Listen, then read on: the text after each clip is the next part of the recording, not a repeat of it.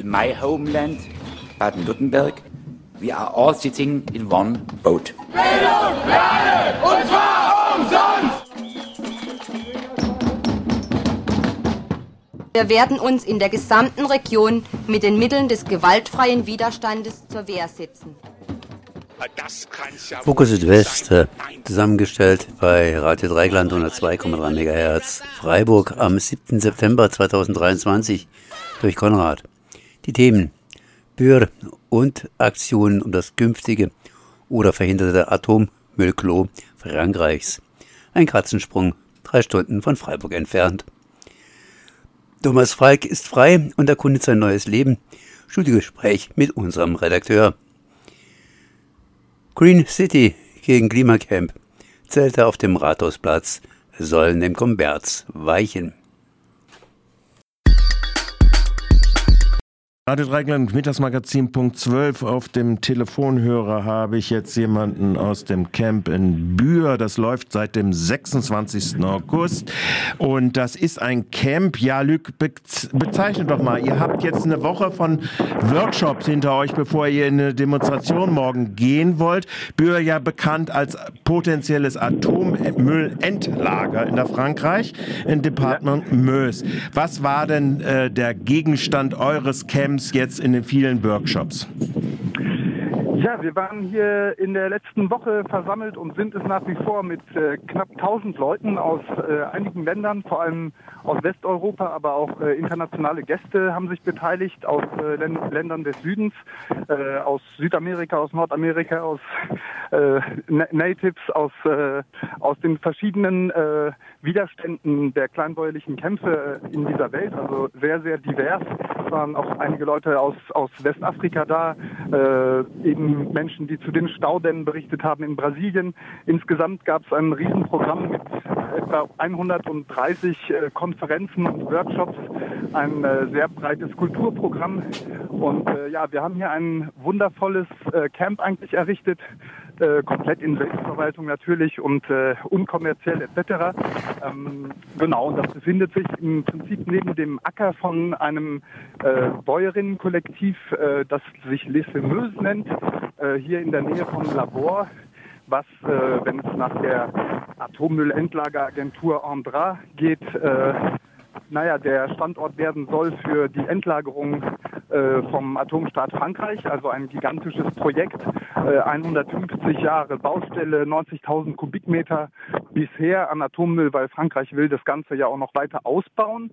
Und die Zielsetzung war, äh, Leute aus der ländlichen und den kleinbäuerlichen Praktiken zusammenzubringen. Also ein großes Vernetzungstreffen und sehr, sehr viel Austausch zu vielen, vielen Themen. Äh, Extraktivismus, Zugang zu Wasser, äh, Landwirtschaft und Klimawandel. Es gab äh, viel zu selbstverwalteten Ausbildungen, die Vorstellung von Kooperativen und auch ein bisschen was an Streit, den wir aber auch so äh, gewollt haben, weil klar, die Bewegung ist sich natürlich überhaupt nicht einig, wie man jetzt den Atomstaat und wie man überhaupt äh, gegen, gegen diese große, äh, diese große Macht vorgehen soll, die uns in unseren selbstverwalteten und selbstbestimmten Strukturen hindert. Ähm, äh, naja, wie, wie etwa hier in der Frage des Zugangs zu Land, die äh, Bodenvergabegesellschaft Safer und eben, naja, Gegenstand war natürlich die Politik gegen die Atomindustrie, also hier äh, einander äh, kennenzulernen und äh, sich auszutauschen, auch international, auch mit Leuten etwa aus Gorleben, äh, mit Menschen, die, naja, in Wackersdorf aktiv waren, Leute, die in Plogow oder in Malwil äh, Auseinandersetzungen zur Atomindustrie gelebt haben. Und äh, das war ein sehr, sehr reichhaltiges, schönes Camp. Es gab nur Konflikte, die wir auch wirklich gewollt haben, etwa die Diskussion zwischen Antispezistinnen und äh, Menschen, die Tierhaltung machen. Ähm, naja, in der Atomfrage ist es ja auch so ein Ding. Es gibt ja eine ganze Menge an Leuten, die dafür dann als Alternative die erneuerbaren Energien sehen. Da haben wir auch äh, viel darüber diskutiert, was das für Implikationen hat, die sogenannten grünen Energien, ähm, was das für äh, koloniale Aspekte auch mit sich bringt. Lithium-Extraktion naja, zum Beispiel. Ja. Bitte? Lithium-Extraktion in Bolivien und wo auch immer, ja? Genau, und auch in Portugal, mittlerweile ja auch in Europa zunehmend, dass hier Lithiumreserven gefunden wurden. Ähm, es geht, ging auch um Kobalt, äh, was, was ja ein großes Thema ist in Kongo, eben aber auch in, in Marokko. Äh, naja, ein, ein, ein, eine große, reichhaltige Versammlung. Und genau, jetzt, wie du sagtest, gibt es eine Demonstration, die dann. Noch mal ganz kurz, darf ich noch mal ganz kurz nachfragen? Die Frage ist ja, wie ist das dann, äh, wie ist der Austausch gewesen hin zu den örtlichen? Du hast ja gesagt, es war ja unter der Vorgabe, kleinbäuerliche Selbstorganisationsformen auch zu, zu machen. Wie ist denn der Kontakt zu der örtlichen Bevölkerung rund um dieses äh, Projekt? Äh? Ja, das ist äh, ein sehr, sehr spannender Aspekt, den haben wir auch zum Thema gemacht in mehreren Konferenzen und, und Workshops, nämlich die Tatsache, dass oftmals Kämpfe gegen unnütze Großbauprojekte auf dem Land ja so heimgesucht werden oder auch unterstützt werden von Menschen, die aus ganz anderen Kontexten kommen. Und diesen etwa kulturellen Clash haben wir ja auch hier. Es gibt Menschen, die ziehen hier in die Region, um Widerstand zu leisten. Es gibt Menschen, die haben sich das nicht ausgesucht, die leben hier und da kommt dann das Projekt und man muss sich dagegen wehren.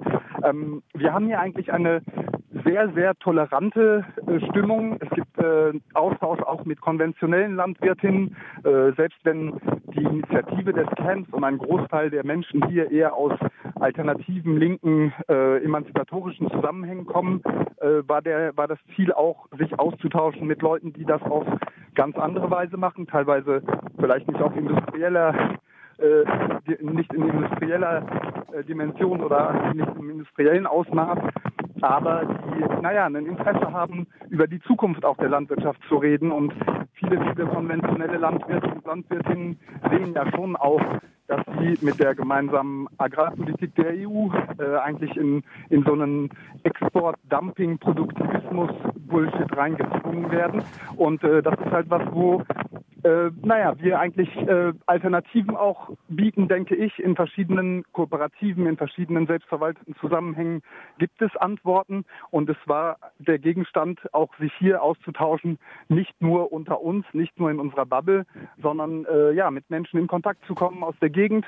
Es gab ja auch eine große Beteiligung, definitiv von den Projektgegnern und Gegnerinnen aus, aus dem Landkreis und zum Teil aber auch einfach sind aus Interesse, weil das Programm so vielfältig war, äh, ganz normale Bauern mit ihren 150 Hektar im Rücken hier vorbeigekommen, um sich mal auszutauschen über, wie das überhaupt auszuhalten ist mit diesen Dimensionen, ob das denn wirklich äh, mehr Autonomie bringt oder ob die Leute eigentlich, und das ist meine Meinung, eher in einer sehr großen Abhängigkeit sind äh, von diesem Pro Produktivismus, dass sie, dass die europäische Agrarpolitik finanziert große Flächen, nicht, äh, nicht äh, die Tatsache, dass etwa viele Leute dort arbeiten, die Tatsache, dass es eine besondere Vielfalt gibt. Also es, ja. es gibt einfach äh, viele Schieflagen in der Politik und die haben wir hier diskutiert, auch mit Leuten, die äh, nicht unbedingt im Alternativmilieu sind. Okay. Jetzt äh, werdet ja diese Woche, äh, dieses Austauschwoche, Workshopswoche etc. morgen mit einer Demo und auch am Wochenende nochmal äh, abschließen. Was ist denn da geplant?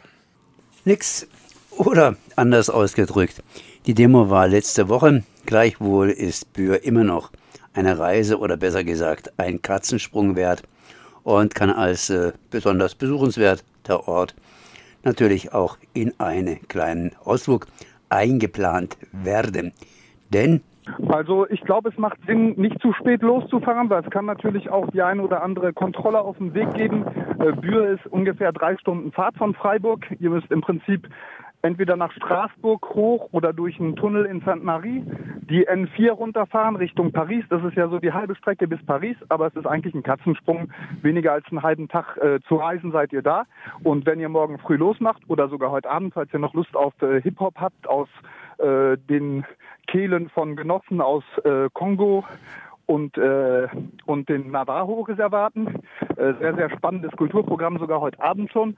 Naja, aber wenn ihr heute, äh, also wenn ihr erst morgen losmacht, ähm, dann versucht nicht um äh, 11 Uhr loszufahren in der Hoffnung, um 14 Uhr da zu sein. Es wäre besser wahrscheinlich, äh, euch so um neun, halb zehn auf den Weg zu machen. Durchaus realistisch. Okay, Lück, das ist natürlich auch Vergangenheit, aber wie gesagt, hier Bühr immer eine Reise wert.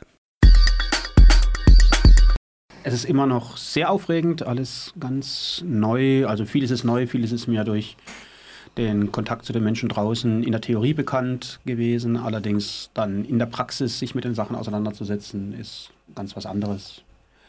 Worüber ich mich ganz natürlich besonders gefreut habe, ist der Kontakt zu den Menschen, die Aufnahme in dem Wohnumfeld, wo ich wohnen kann, die Aufnahme hier bei Radio Dreieckland und dass ich jetzt endlich mit äh, Freundinnen und Freunden mich treffen kann, ganz wie ich möchte, ganz wie ich telefonieren möchte, wo also keine Vollzugsanstalt mehr in irgendeiner Art und Weise eine Kontrolle darüber hat.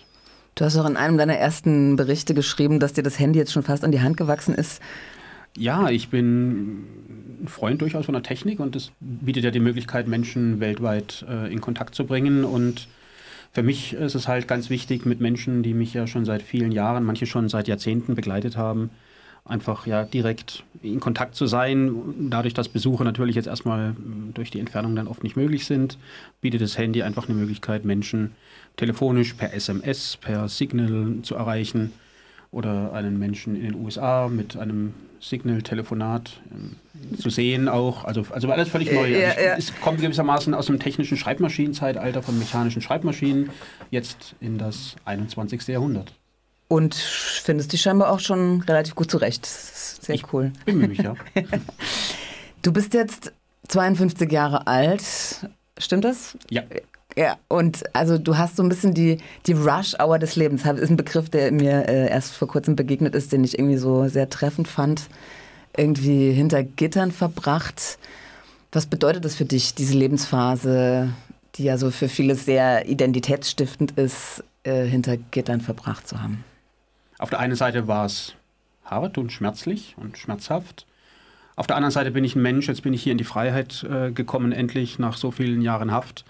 Und jetzt mich noch mm, damit intensiv zu beschäftigen, mit dem Trauerprozess, wie schlimm das alles gewesen sei, das kann man tun. Es gibt Menschen, die das vielleicht auch tun möchten und denen sei das auch unbenommen. Ich bin allerdings äh, ein Mensch, der lebt im Hier und Heute, schaue dann in dem Punkt ganz wesentlich auf das Morgen und versuche, ja, das Hier und Heute zu genießen und mich auf das Morgen zu freuen. Denn sich dann noch ausführlich mit der Vergangenheit zu beschäftigen, ähm, und, und die Trauerprozesse und was ich alles verpasst habe. Ähm, ich denke, das wäre, das ist für mich persönlich, für mich wäre es verschwendete Lebenszeit. Kann ich mir auch vorstellen, dass das ja, äh, dass das wahrscheinlich im Knast selber schon stattgefunden hat, oder? Genau, so eine Form von Trauerprozess hat stattgefunden, eine Form von Abreaktion. Aber jetzt dann, mich jetzt nochmal damit intensiv Ja. auseinanderzusetzen, das brauche ich nicht. Ja. Wir melden uns hier nämlich, wenn wir Fragen haben, genau. ähm, mich würde mal interessieren, es ist ja so ein langer Zeitraum, wie haben sich denn die Menschen und die Verhaltensweisen und die Umgangsweisen verändert in den äh, Jahren? Also was, hast du da was festgestellt? Weil ich finde das sehr stark. Also die Menschen draußen, ob die sich Ja. verändert haben. Also was mir natürlich auffällt, ähm, ist einfach der Kontrast mit dem, dadurch, dass ganz viele Menschen, keine Ahnung, 70 Prozent, 80 Prozent an den Smartphones äh, hängen oder wie auch immer, ja, also damit beschäftigt sind. Dadurch, dass ich primär Menschen getroffen habe, die ich schon längere Zeit kenne und jetzt nicht so viele Leute, die, ähm, die mir völlig neu sind, habe ich da eigentlich persönlich gar keine großen Veränderungen festgestellt. Ich meine, die Gesprächsthemen haben sich natürlich geändert, weil die Gesellschaft hat sich geändert, die Themen haben sich geändert, der Umweltschutz, äh, die Klimakatastrophe, die nehmen viel Punkt, äh, viel, viel Raum ein. Aber so direkt im Kontakt mit den Menschen, wenn man Menschen freundlich begegnet, antworten sie einen freundlich. Ich habe hier schon äh, einen, am Hauptbahnhof am Vorplatz, als ich da mal vorbeiging, jemand getroffen, der mit einer Alkoholdose da stand und etwas ähm, ja, aggressiver war, einfach freundlich mit ihm gesprochen und dann hatten wir noch sogar ein Fünf-Minuten-Gespräch und alles war gut. Und das, denke ich, war vor 30 Jahren nicht anders als heute. Begegne Menschen freundlich und im Regelfall werden sie dir auch freundlich antworten. Es gibt Ausnahmen, insbesondere wenn sie Uniform tragen und vielleicht irgendwelche Helme, dann wird es etwas schwierig. Und also so die Frage nach, äh, wie organisieren sich Leute, oder das ist vielleicht auch was, was jetzt einfach noch so auf dich zukommt, ne? Ja, Dass ich da so gedacht, so Veränderungen. in Gruppen untereinander, Ja. ähm, da können wir auch einem halben Jahr nochmal drüber reden. genau. Ja, der Banküberfall mit Geiselnahme, der dich, äh, also vor 27 Jahren, der dich so lange hinter Gittern gebracht hat, wie stehst du da heute dazu? Als kleiner Rückblick, wenn du magst. Ja, gerne. Also ich selber würde sowas heute natürlich nicht mehr tun. Die Menschen in der Bank, das waren sechs Menschen, die hatten ja Todesangst auszustehen. Wie gesagt, ich selber würde es nicht mehr tun. Ich äh, würde jeden Menschen, der in dem Bereich politisch aktiv ist und dann ins Gefängnis kommt, von draußen aus lieben gerne und gerne unterstützen. Ja, und mehr möchte ich am, aktuell am besten dazu nicht sagen, weil wir sind ja on air. Ja, Ja. Verständlich. Da vielleicht anknüpfend, wie hast du denn jetzt heute deinen Aktivismus geplant, so in die Zukunft blickend? Also auf der einen Seite möchte ich im Bereich ähm, Antiknastarbeit aktiv bleiben. Da bietet ja dann auch Radio Dreieckland äh, zum Beispiel im Rahmen der Sendung Ausbruch äh, eine Möglichkeit, sich zu entfalten. Ich denke allerdings, nach 27 Jahren Haft wäre es auch nicht schlecht, äh, einen Ausgleich zu dieser Antiknastarbeit zu haben. Antiknastarbeit deshalb, weil ich einfach eine gewisse Expertise in diesem Bereich habe. Und diese Expertise einfach wegzuwerfen, indem ich sage, ich konzentriere mich jetzt auf was völlig anderes, halte ich einfach ja auch ja nicht für vertretbar. Und ähm, ich würde vielleicht im Bereich ähm, Geflüchtetenarbeit, äh, rechtliche Beratung von Geflüchteten, weil einfach das Thema Recht mir einfach so ein bisschen nahe liegt, ich mich damit auch ein bisschen auseinandersetze, gesetzt habe, im, in Haft auch schon Menschen mit Migrationshintergrund gegen Ausweise und Abschiebeanordnungen begleitet und beraten habe. So, das ist so dieser Bereich, ja, diese beiden Bereiche, also Antiknast und so Geflüchtetenarbeit. Also ich werde jetzt nicht so wichtig, das ist Umweltschutz, ähm, da müsste ich mir eine Expertise erarbeiten. Da bin ich mit 52 nicht alt, noch nicht zu alt, aber genau, am besten in den Bereichen, wo ich mich gut auskenne. Darf ich da auch nochmal zwischenfragen? Ähm, ist ja die eine Sache, so wo eine Person sich dann engagiert und einbringt, und die andere Sache ist so, was, was treibt um? Also hast du auch so Themen, die dich besonders umtreiben und beschäftigen? So politische Themen? Also der, das Wiedererstarken der faschistischen Szene ist ein Thema. Das ist der, also im politischen Bereich, äh, das ist die staatliche Repression. Also wir hatten es ja hier in Freiburg, ob es gegen Radio Dreieckland war, ob es gegen die Menschen war, die verdächtig waren, das Links-Unten-Archiv betrieben zu haben. Die globale Klimakrise ist einfach ganz essentiell. Also wir im Gefängnis haben das ja auch gemerkt, hier in der JVA Freiburg, äh, in der Sicherungsverwahrung, das ist alles aus Beton gebaut und wenn dann plötzlich morgens um fünf äh, das Thermometer nicht mehr unter 30 Grad sinkt und das über Tage, und das ist ja nur der Anfang. Und ich werde, man kann sagen, vielleicht zum Glück es nicht mehr erleben, weil ich dann mit, mit 70 oder ja, 75 oder 80 dann nochmal gestorben sein werde. Aber die aktuellen aufwachsende Generation, die wird da ganz schwer zu kämpfen haben. Und das sind so Sachen, die mich einfach ja auch sehr in, in Haft schon bewegt haben und heute noch mehr. Die letzte Frage, die ich so vorbereitet hatte, ist, worauf freust du dich jetzt so am meisten in Freiheit? Wie ich eingangs schon gesagt habe, Menschen persönlich zu treffen, zu telefonieren, Be- Besuche nicht mehr in einem komplizierten Anmeldeprozess bei der JVA beantragen zu müssen. Im Gefängnis muss man ja erstmal überhaupt einen Antrag stellen auf Genehmigung des Besuchs durch eine Person XY. Man muss dann den Besuchstermin beantragen, man muss Telefonnummern beantragen, man darf nur bestimmte Telefonnummern ähm, anwählen. Also diese für die Menschen draußen, die hier zuhören, ähm, ja völlig, der völlig banale Alltag, der ist für mich äh, schon ausreichende Freude genug und auch überwältigend. Ja. Fällt dir noch was ein, Sabine? Ja, aber ist, glaube ich, nicht so eine schlaue Frage. Gerne, es gibt nur schlaue Fragen. äh, hältst du zu irgendjemand äh, noch Kontakt aus dem Knast? Ja, es gibt ein paar wenige Menschen. Es gibt äh, zum Beispiel die Carmen, die hier auch schon in der Sendung Ausbruch äh, präsent war. Das ist eine Sicherungsverwahrte, die in der JVA Schwäbisch Gmünd einsitzt. Im Bereich der Sicherungsverwahrung hier in der JVA Freiburg, da wird es etwas schwierig. Da muss ich mal gucken. Ich habe zwei, drei Leuten versprochen, dass ich ihnen zumindest mal schreibe. Das habe ich getan. Und dann gibt es natürlich überregional noch Menschen, denen ich einfach äh, aus dem politischen Bereich, wo ich schreibe, wo ich Kontakt habe und wo ich auch in Zukunft äh, mit Gefangenen versuche, in Kontakt zu stehen. Weil ich einfach aus dem Bereich komme und ich weiß, wie wichtig es ist, für die Menschen im Gefängnis einfach Post zu bekommen, Briefe. Ja. Briefe, wenn ich das ganz kurz sagen darf, die ja draußen viele Menschen gar nicht mehr schreiben. Also ich fand es ganz spannend am Anfang äh, nach meiner Entlassung letzte Woche. Ich musste erstmal auf die Suche gehen nach einem Briefkasten. Heutzutage schicken die Leute ja E-Mails. Mittlerweile habe ich ein paar Briefkästen gefunden, auch hier ganz in der Nähe von RDL. Aber ja, Briefe. Briefkasten und Telefonzellen. Genau, Telefonzellen, das habe ich mitbekommen in der Zeitung, die sind alle abgeschaltet worden. Thomas, wir werden uns sicher in den nächsten Wochen und Monaten hier noch öfter dich on air hören äh, als Redakteur von Radio Dreikland. Da freuen wir uns sehr und sicher auch mal zusammen. Wolltest du jetzt noch was loswerden hier heute? Ich freue mich sehr, auch äh, über die Unterstützung von Radio Dreieckland, auch über die Möglichkeit, bei euch beiden in der Sendung gelegentlich äh, aufgetreten sein zu dürfen. Und ich freue mich mit euch dann zusammen auf die nächsten Monate und ja hoffentlich dann auch Jahre. Ja. Ja, schön, dass du heute gekommen bist. Ich freue mich auch. Gespräch. Ich danke euch recht herzlich. Ja. Wie bewertest du die Verfügung der Stadtverwaltung gegen das Klimacamp? Also es war klar, dass das kommen wird und wir wussten ja auch, dass wir den Weihnachtsmarkt nicht auf dem Rathausplatz verbringen werden können, aber äh, dass die Verfügung dann auch gleich für die zwei Zelte kam, hat uns dann doch ziemlich überrascht und äh, ja, wir werden deswegen dann auch Widerspruch einlegen. Heißt, gegen äh, beide äh, Verfügungen habt ihr jetzt schon Widerspruch eingelegt oder werdet das äh, bis zum 16. September tun? Wir werden es bis dahin tun. Äh, wir sind noch in den Gesprächen, wie wir das genau tun, weil so Widersprüche und auch Klagen kosten natürlich immer Geld und ja. Aber der juristische Weg, der wird auf jeden Fall gewählt. Ja, Oberbürgermeister Martin Horn äh, lässt sich mit den Worten zitieren, wir als Stadt sind nicht erpressbar. Letztlich geht es um Fairness und um Verhältnismäßigkeit. Unser Rathausplatz gehört allen Freiburgerinnen und Freiburgern, aber er gehört nicht seit Monaten überwiegend leerstehenden Zelten. Ich finde es enttäuschend, dass es kein Entgegenkommen aus dem Klimacamp gab deine Antwort an Martin Horn? Dass wir erstens keine Erpressung machen, das ist normale Demonstration.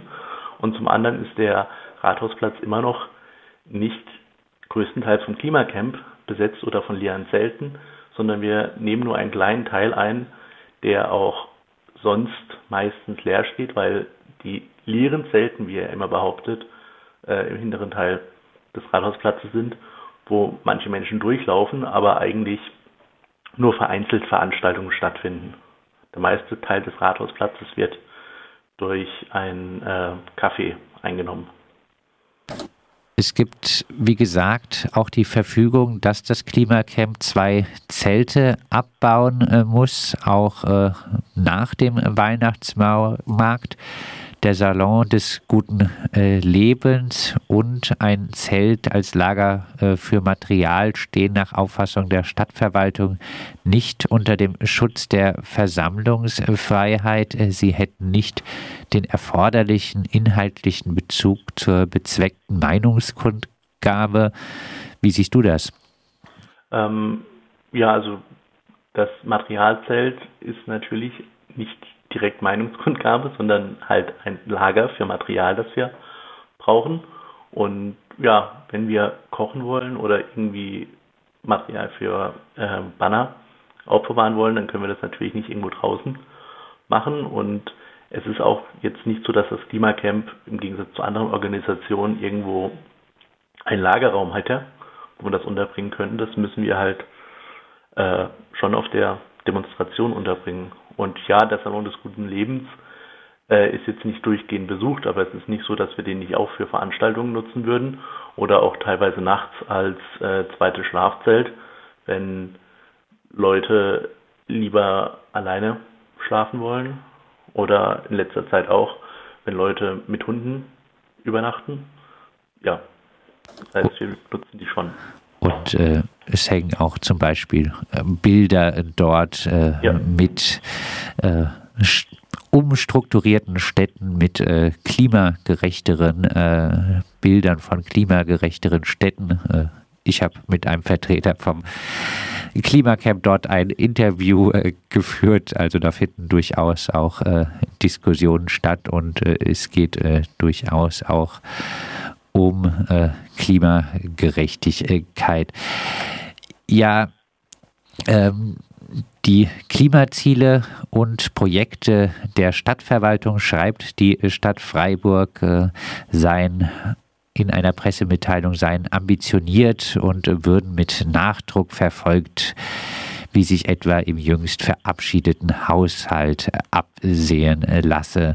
Beim Klimaschutz äh, werde auf konkretes Handeln gesetzt, statt auf symbolische Aktionen wie ein Notstand auszurufen.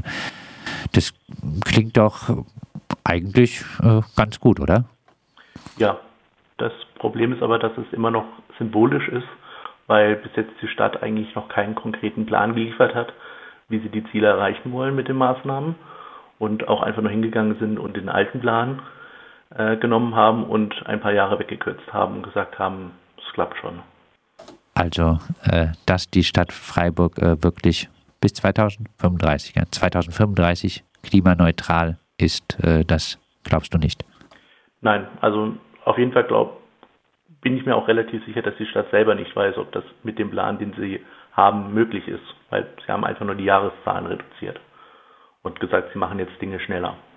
Kommen wir nochmal zum äh, Klimacamp, äh, dass es äh, nicht immer sehr viele Leute dort sind. Das ist ja, glaube ich, nicht ganz von der Hand zu weisen. Ähm, es gibt glaube ich, im Umfeld des Klimacamps durchaus auch äh, Menschen, die dafür plädieren, das Camp mit einer größeren Aktion zu beenden, anstatt es äh, mit immer weniger Leuten ewig weiterzuführen. Was denkst du dazu? Ja, letztendlich sehe ich aber, dass auch mit zwei Menschen man gut Gespräche mit Passanten führen kann und das ist als Aktionsform damit schon was Besonderes in Freiburg und ich nehme ja auch viele Schichten dort wahr.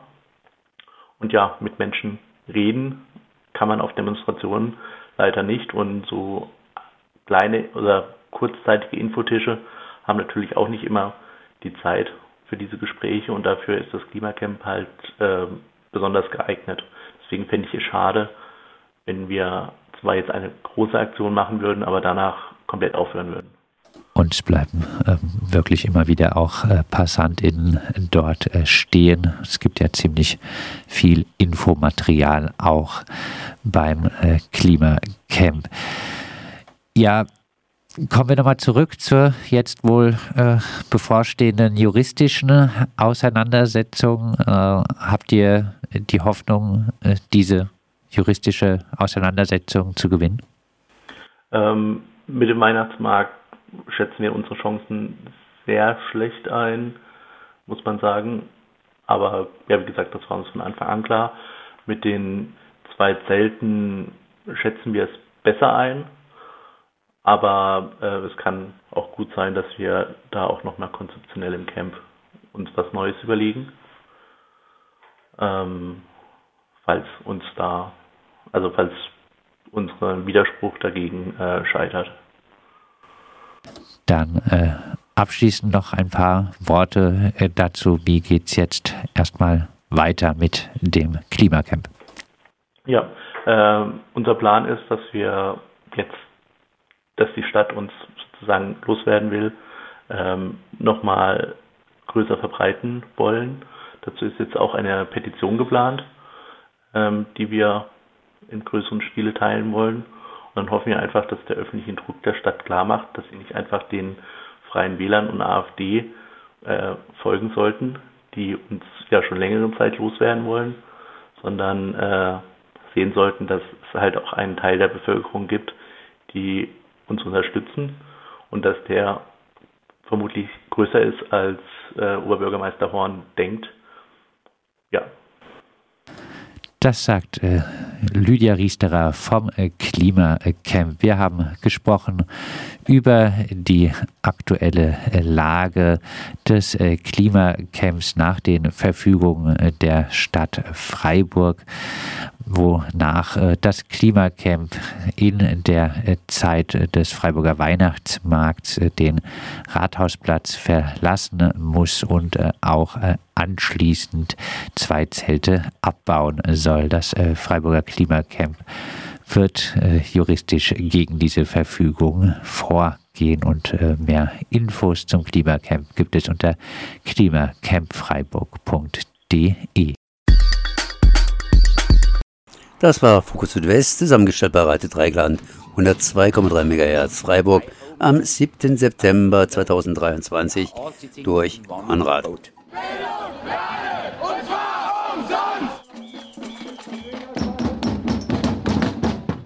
Wir werden uns in der gesamten Region mit den Mitteln des gewaltfreien Widerstandes zur Wehr setzen. Das kann's ja wohl nicht sein. Nein. Fokus Südwest. Nachrichten von links unten.